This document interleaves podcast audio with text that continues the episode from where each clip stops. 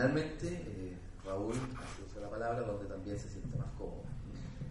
Bueno, pues, que no se quede solo la esperanza, voy a hablar también en la mesa. Así, dos, dos. No sé si es buenas tardes, creo ah, no, buenos días todavía. Eh, un gusto, pues, de estar con ustedes eh, y agradecer la invitación a Lucio y a los organizadores eh, que nos traen un tema tan importante para el continente que ya nosotros no llamamos América Latina, sino Yala, tratando de recuperar el carácter precolonial de nuestros territorios y de las confederaciones de pueblos que habían, porque aquí no había Estado ni fronteras.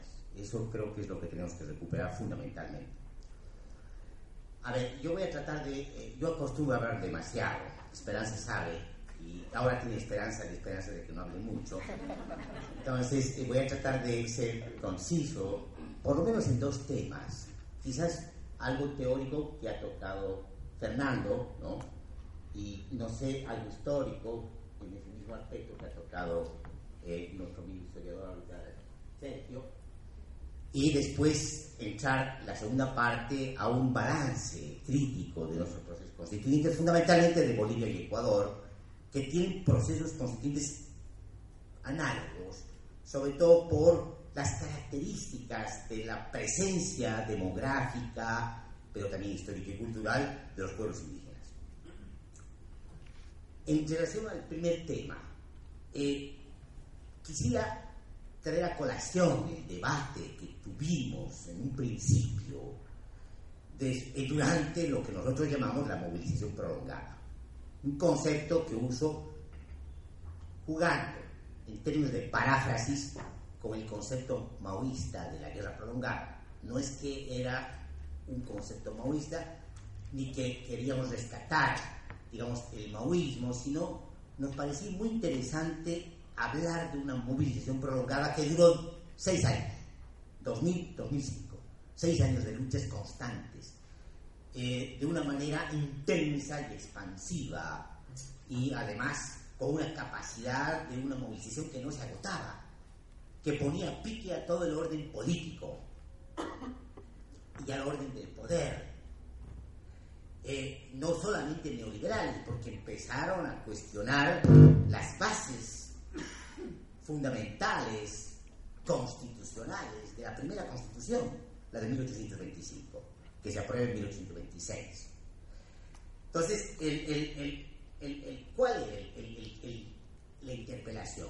La interpelación era de que se trataba de una constitución colonial, que era la continuidad de la colonia, que lo que fundaron los de la República eran los continuadores eh, de la colonia, solo que daban un discurso, un cariz republicano, que habían desconocido definitivamente los liberales, los derechos de las naciones y pueblos indígenas. Entonces, ese, obviamente, si bien los principales interlocutores e interpeladores eran los, las naciones y los pueblos indígenas, eh, no se quedaba ahí, porque de alguna manera este discurso irradia también a los sectores populares mestizos de las ciudades, que recogen precisamente esta interpelación al contenido, a la matriz de la República, a la matriz de legitimación de la República, y además, después de una larga crisis, porque obviamente, estoy de acuerdo, estamos en el mundo, ¿no ve? no estamos en nuestras cuevas, todos estamos en el mundo, somos parte de este mundo, de esta modernidad, que además no es europea. Esta modernidad en realidad comienza en Tenochtitlán, con la conquista de Tenochtitlán. En realidad, la modernidad es un invento mexicano. Es verdad, es decir, el, hombre moderno, el hombre, porque no estoy hablando de la mujer, no la metamos a la mujer porque no es culpable de lo que ha ocurrido, son los hombres los culpables de lo que ha ocurrido. Entonces, los mexicanos se inventan la modernidad. El 80%, casi el 80% de las verduras que comemos en el mundo vienen de esa meseta. Y de aquí, de la zona andina, viene la papa. Y por otra parte, los europeos se traen sus ganados, sus técnicas. Entonces hay toda una mezcolanza. Es Tenochtitlán, es en México. Ese es lo que llama Bolívar Echeverría la modernidad barroca. Entonces, en realidad, nosotros hemos inventado esta modernidad. El capitalismo, como tal, no se origina en Europa, es otro invento, que además se lo creyeron los marxistas, ese es el otro problema. No es en Europa, se constituye mundialmente como un sistema mundo. El capitalismo se forma en el mundo y se forma de esa manera.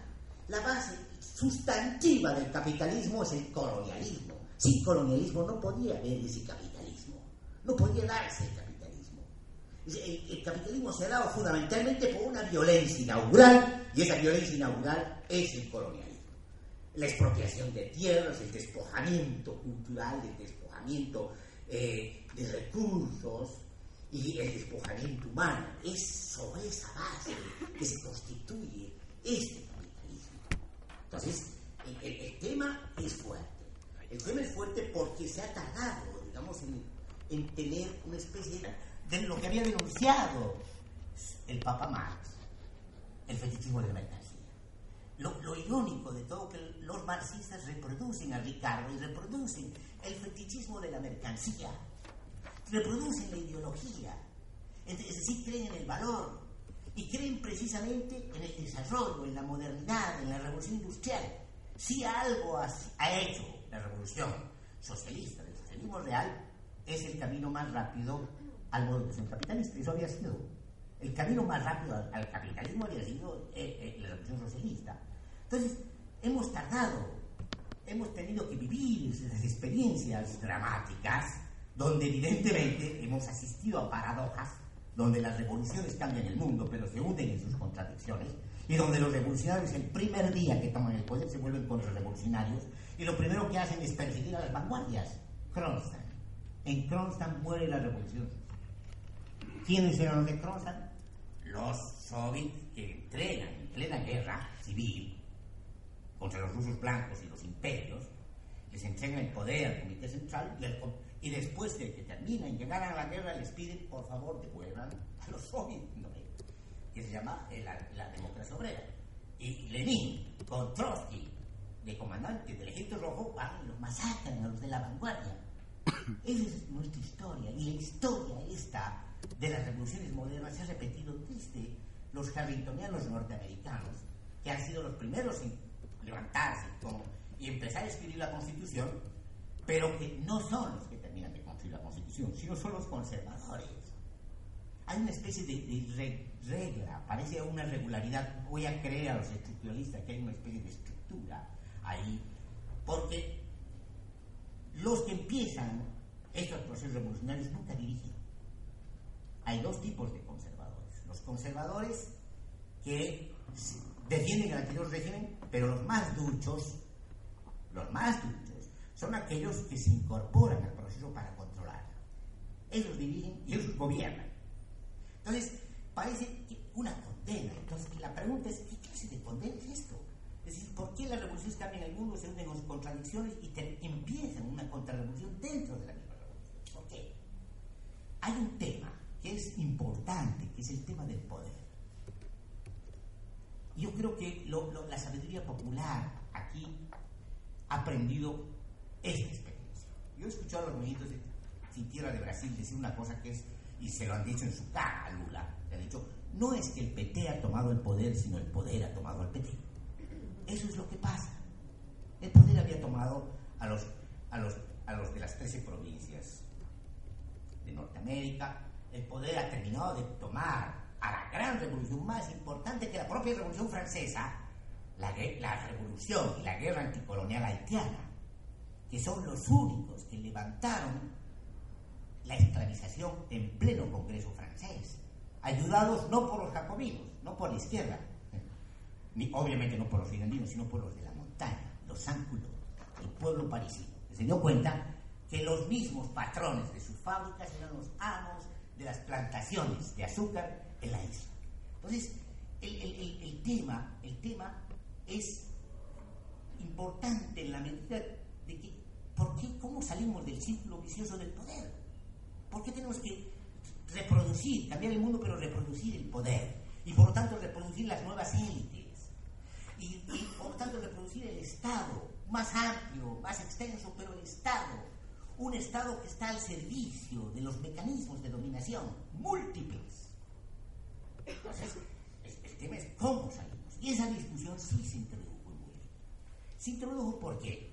Porque estábamos en ese contexto y habíamos vivido la revolución del 52 que había, se había hundido el 56.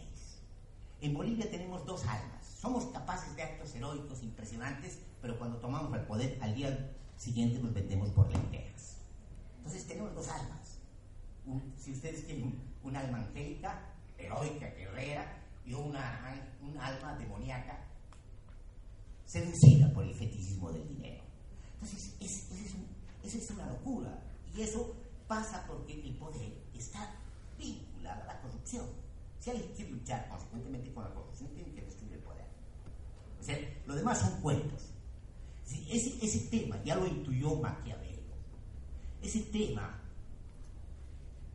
el Maquiavelo italiano, ya no la interpretación francesa, porque la interpretación francesa es bastante característica. La interpretación francesa de Maquiavelo es el conspirador. No, es el que descubre y revela todos estos juegos de poder.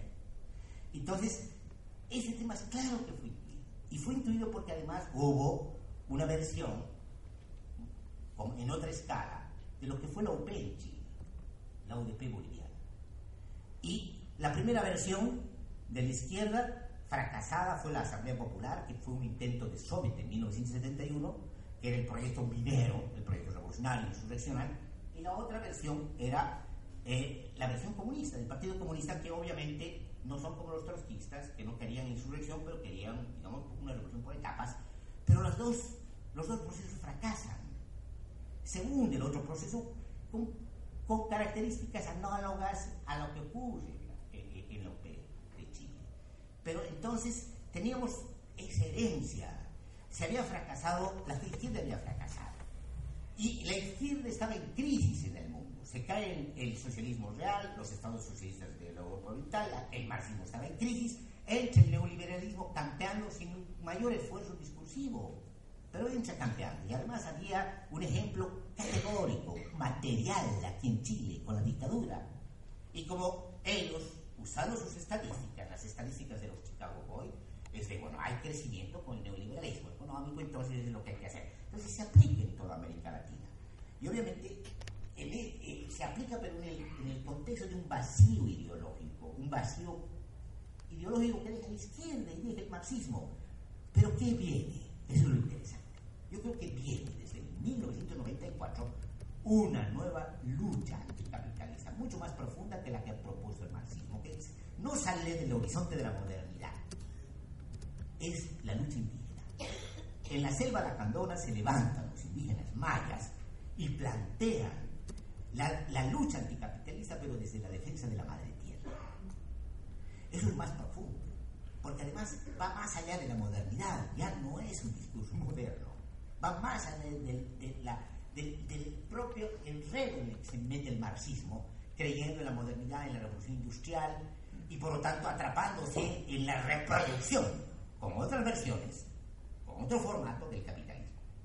Entonces, planteamiento indígena es fuerte y de alguna manera sin conexiones, porque esa es la casualidad. Se da en Ecuador, en Guatemala, en Bolivia, donde había presencia fuerte indígena, empiezan a interpelar desde la perspectiva de la defensa de la madre tierra al capitalismo. Entonces, y eso es una propuesta civilizatoria, es lo que le llamo. Entonces, en ese contexto, obviamente, el tema de discusión es fuerte además bajo el contexto de una movilización que nos estaba llevando a la guerra civil. Nosotros hemos estado en el borde de la guerra civil durante los seis años. La guerra del agua, que arrincona eh, al ejército en sus cuarteles, no puede salir. Lo único que atina es a hacer de francotiradores y matar a algunas personas para detener la movilización. Esa movilización, la guerra del agua, es la primera movilización del agua victoriosa en el mundo. Por eso viene mucha gente Dice, ¿cómo han podido vencer? Ah, sacan una transnacional, la Bechtel, en, Cochabamba, en Bolivia se llamaba Aguas del Tunari, y el gobierno de Banzer en aquel entonces tiene que retroceder, tiene que cambiar, tiene que, tiene que sacar su ley, que era la privatización del agua. el agua de la lluvia, de los pozos, de todo, de la privatización del agua. Entonces, con esa victoria, comienza el proceso constituyente. Y aquí quiero hacer una anotación que es importante, desde mi punto de vista, no sé si voy a discutir aquí con Fernando, pero el proceso constituyente no es un tema constitucional, es un tema político, eso también lo dijo él, pero no es solo la constitución. El poder constituyente es el poder de la movilización, es el poder movilizado, es la democracia en sentido radical, el desborde sobre las propias instituciones. Una constitución, al final de cuentas, tiene una contradicción, es paradoja. La constitución pone límites al poder constituyente, porque el poder constituyente es desbordante. El poder constituyente es la democracia radical, y la democracia radical no es representación, no es delegación, es autogobierno, en el pleno sentido de la palabra, así como lo pensaban los griegos. Lo que, pasa es que los modernos europeos limitan el alcance de la democracia griega porque la democracia griega no era solamente la política, era cultural, era el teatro, era la música, era la estética, era la forma como de alguna manera organizaban la distribución del sonido en el teatro, desde abajo hacia arriba. Entonces, el acontecimiento democrático es otra cosa, es, es, el acontecimiento de lo que dice Negri y, parafraseando a Spinoza, la potencia, la potencia, la potencia social, la potencia creativa. Entonces, eso entra en discusión, sobre todo cuando hay esta interpelación indígena, una interpelación, un tipo de civilización, que era la moderna. no es solamente capitalismo, no es solamente capitalismo, es la modernidad cultural que incuba al capitalismo. Realidad es una cultura, es una cultura de la universalidad. El hombre blanco, la economía política del género, el hombre a diferencia de la mujer que tiene sus roles. Y, eso, se impuso no de manera gratuita. Hubieron tres siglos de guerra contra las mujeres durante la Casa de Brujas. ¿Por qué? ¿Por qué?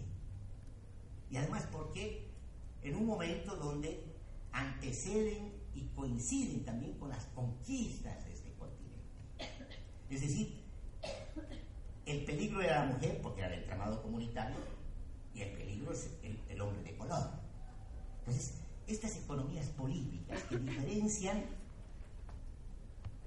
cuerpo de espíritu, la religión los monoteístas, valorizan el espíritu, desvalorizan el cuerpo. Valorizan al hombre, que es el abstracto, y desvalorizan a la mujer, que lo concreto, que es el entramado comunitario. Valorizan el Estado y desvalorizan la sociedad. La sociedad política que es lo abstracto, pero la sociedad que la hace posible, el Estado emerge de esa sociedad. Entonces, en realidad, Marx se quedó en la mitad del camino. Hizo la crítica a la economía política, pero a la economía política restringida. Se olvidó hacer la crítica a la economía política generalizada, que es un conjunto de economías políticas, un conjunto de bifurcaciones donde se están asentando las instituciones que legitiman y cristalizan los mecanismos de dominación.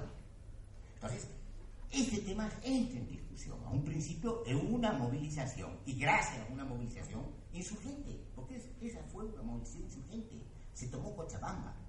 Y en Cochabamba participaron hasta las abuelas. Las abuelas hacían el refresco para que, para que llegue a los, a los guerreros del agua, que eran los jovencitos. Participaba el barrio, inclusive los pasajes que no tenían salida. Estaban bloqueados, todo se bloqueó. Es decir, participó toda la sociedad. Eso fue una insurgencia, que, donde obviamente el ejército no podía, ni el Estado podía. Ay, cuando se dieron cuenta que la capacidad que tenían después de años de resistencia al neoliberalismo, pero con derrotas, entonces empezó la ofensiva popular. Ya era que iba a venir.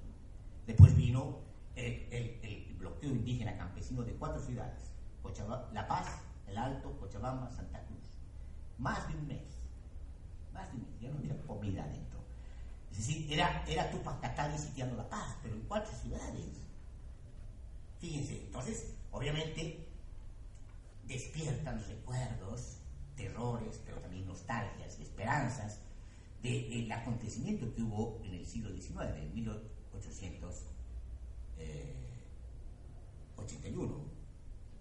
si no me equivoco.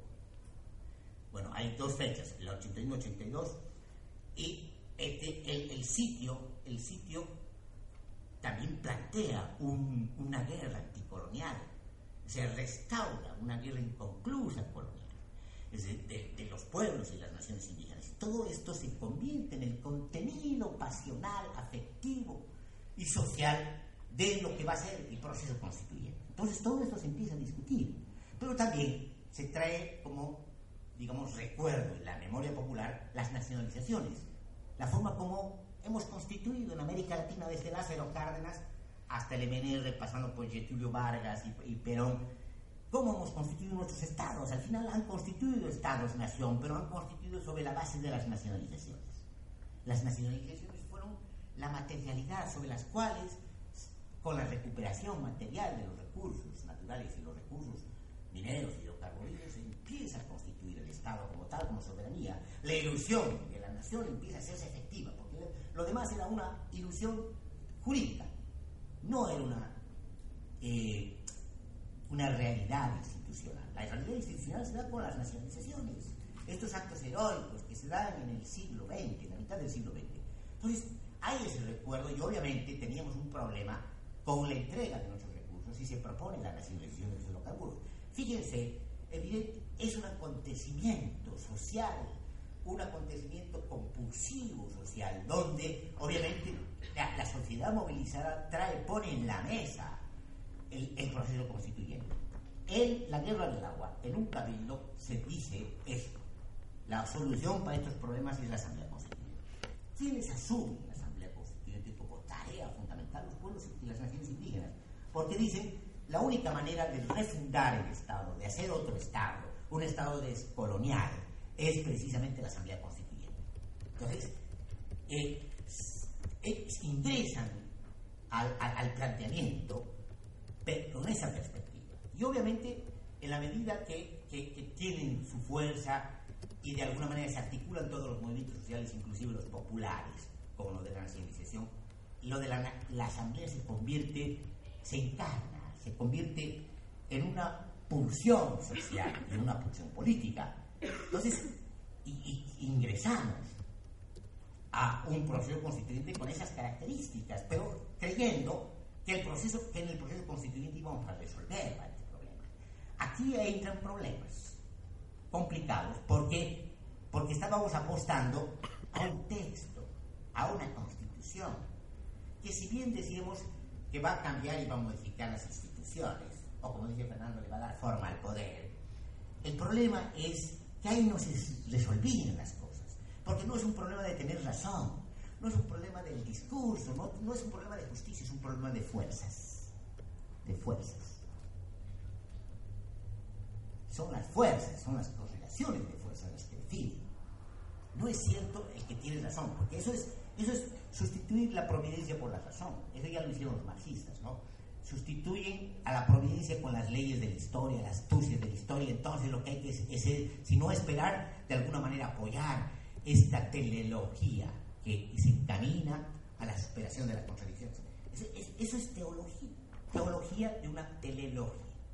Es decir, tenemos, habíamos terminado atrapados precisamente en el mito de la Constitución este es un tema importante. ¿Por qué? Porque no se resuelve la Constitución. Porque la Constitución, al final de cuentas, tiene que ser una Constitución viva, encarnada en el pueblo, encarnada en su propia actividad, en la capacidad transformadora del pueblo, en una potencia liberada del poder. Porque el poder es eso. El poder como el Estado no existe, como tal existe en nuestra cabeza. Es otra economía política. El poder lo que hace es apropiarse de parte de las fuerzas de la potencia la captura y se reproduce a partir de esa misma potencia. Pero descalificando al final la potencia porque dice, tú no puedes y yo puedo porque yo soy la institución, yo soy el que garantiza la democracia, la libertad. Y esa es una expropiación de la propia capacidad, de la propia potencia. Entonces, el, problema es que nos entrampamos en el mito de la Constitución y terminamos obviamente con una Constitución avanzada una constitución que plantea el Estado plurinacional en todos los niveles.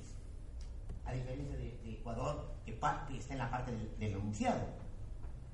Ecuador llega a los derechos de la naturaleza, eso sí es sustantivo. Sustantivo porque está incorporando la comunicación y el reconocimiento de la vida, de los seres vitales, de los ciclos vitales, reconociendo nuestra incorporación a lecos, a loicos. Entonces, obviamente, ese es un avance, pero no se termina de resolver el tema en, la Constitución ecuatoriana. ¿Por qué? Porque lo del Estado plurinacional no se convierte en transversal. En Bolivia se termina de convertir en transversal, pero por una serie de casualidades que no voy a contar porque no tengo tiempo, ¿no? No tengo tiempo. Ah, otra vez me he metido en el mismo lío de siempre. Nunca tengo tiempo. Pero para tratar de, buscar conclusiones en relación al, debate que había propuesto, es de que el tema, el tema del poder constituyente y la constitución es un tema fundamental. En la medida que terminemos de creer que el poder constituyente es la Asamblea Constituyente, no es la Asamblea Constituyente. La Asamblea Constituyente puede no ser más o menos una buena o mala o restringida o amplia representación del poder constituyente, eso depende. Nosotros habíamos pensado en una asamblea constituyente directa, donde los representantes de los pueblos indígenas tengan una representación directa y las organizaciones también tengan Queríamos una asamblea realmente constitutiva, pero nuestro jacobino, nuestro vicepresidente, porque es el último jacobino, se cree lo que es además, ¿no? Y, en serio. Entonces, no, él decidió convocar desde el Congreso cuando ya fuimos convocados por la insurrección. ¿Por qué? Porque tenía terror a la Asamblea Constituyente. ¿Y cuál es el terror de la Asamblea Constituyente? Que la Asamblea Constituyente cierre el Congreso y declare un gobierno profesional revolucionario que el mismo Evo, influido por Hugo Chávez, había aceptado. Nos dijo a los constituyentes antes de entrar a la constituyente yo voy a entregar el poder a ustedes y ustedes me lo devuelven. ¿no? O sea, pero yo estoy bajo el mandato de la Asamblea Constituyente. Esa es la Asamblea Constituyente. En el sentido teórico es el poder constituyente sobre todo poder constituido. Pero, obviamente, el jacobino sí sabía eso. Y porque sabía eso, tenía que eso pasar. Entonces, él convocó desde el Congreso, nos metió los dos tercios y obviamente puso una serie de candados. El tema, el tema del conflicto vino ya antes no en el gobierno, ya antes, ya antes, porque el, tema de las fuerzas en juego ya estaban dadas. La discusión con el, con el jacobino, iba a decir el cachafaz, pero lo voy a respetar. La discusión con el jacobino era de que el jacobino decía, nos vamos a quedar en tres días si hacemos cambios radicales. Yo le decía, es, acordándome de la frase de Marx, no, no tengo un mal concepto de Marx, pero sí de los marxistas, de los discípulos. No hay peores parecidas que los él le decía, no hay peor derrota que no haber intentado. Y, creo que es lo que está pasando, porque esta es una muerte por inanición, una muerte lenta. No han puesto un solo ladrillo del Estado plurinacional, han restaurado todo del viejo Estado colonial, extractivista. Los gobiernos progresistas son los más extractivistas, es impresionante. Se han animado a hacer cosas que ni los neoliberales lo han hecho. Entonces, ¿en qué estamos? Son paradojas. ¿En qué estamos? Es decir, un gobierno plurinacional que está dentro de una constitución plurinacional lo único que hace es poner un barniz. Lo único que ha hecho es cambiar los nombres al mismo palacio quemado, a las mismas instituciones, pero las prácticas no han cambiado. Hay un empoderamiento, sí, de los pueblos y naciones indígenas, lo hay. Pero ese empoderamiento no se plasma en una transformación institucional. Entonces, ahí está el tema. El tema es dónde vamos. Y obviamente entiendo, y con eso termino, que es muy importante para el pueblo de Chile recuperar su historia perdida con la dictadura, su cultura democrática, sus luchas, su cultura social, para no decir socialista. Es muy importante y, y obviamente para hacer eso es indispensable cambiar esta constitución que sigue siendo la dictadura. Es importante en Chile la Asamblea Constituyente, claro que sí, pero no sé de qué manera puede seguir lo que le estamos diciendo para que no se reproduzcan los mitos, porque estamos atrapados en mitos, el mito del caudillo, del gran padre, ¿no? el, mito, el mito de la revolución. Creemos que la revolución institucionalizada sigue siendo una revolución. No, la revolución cuando se institucionaliza ya no es una revolución. Es una revolución atrapada, domesticada. Y por lo tanto parece todo lo contrario de lo que se había propuesto. Entonces, esas paradojas se tienen que resolver y solamente las puede resolver el pueblo, para decirlo en términos genéricos. La puede resolver en la, en la deliberación, en la búsqueda de consensos. Tarde lo que tarde, no importa. Si hay algo que hemos inventado, no es un fin, no la equivocación de los socialistas crean socialismo es un fin. No. La democracia siempre ha sido un método, no un fin. El fin lo tenemos que inventar cada día, en todos los consensos, en la, en la actividad democrática más radical que podamos, respetando a todos, a la minoría. Eso es muy importante. Y salir de la versión que comparten los bolcheviques y los nazis, y también los liberales y no liberales, de amigo-enemigo, la política. Hay que ir más allá del amigo y del enemigo, porque si seguimos en eso, seguimos en la, en el, viejo, en la vieja matriz del fiel-infiel. El enemigo es el monstruo, es el infiel, entonces se lo puede destrozar. Cuando hacemos eso, en realidad no podemos salir del esquematismo dual, de la reproducción del poder. Tenemos que ir más allá del amigo y del enemigo, como dijo alguna vez Nietzsche, más allá del bien y del mal, para salir del círculo vicioso del poder. Ese es el único consejo que doy es demasiado abstracto, no, me, no puedo seguir extendiéndome porque voy a quitarles y afectar a sus derechos. Muchas gracias.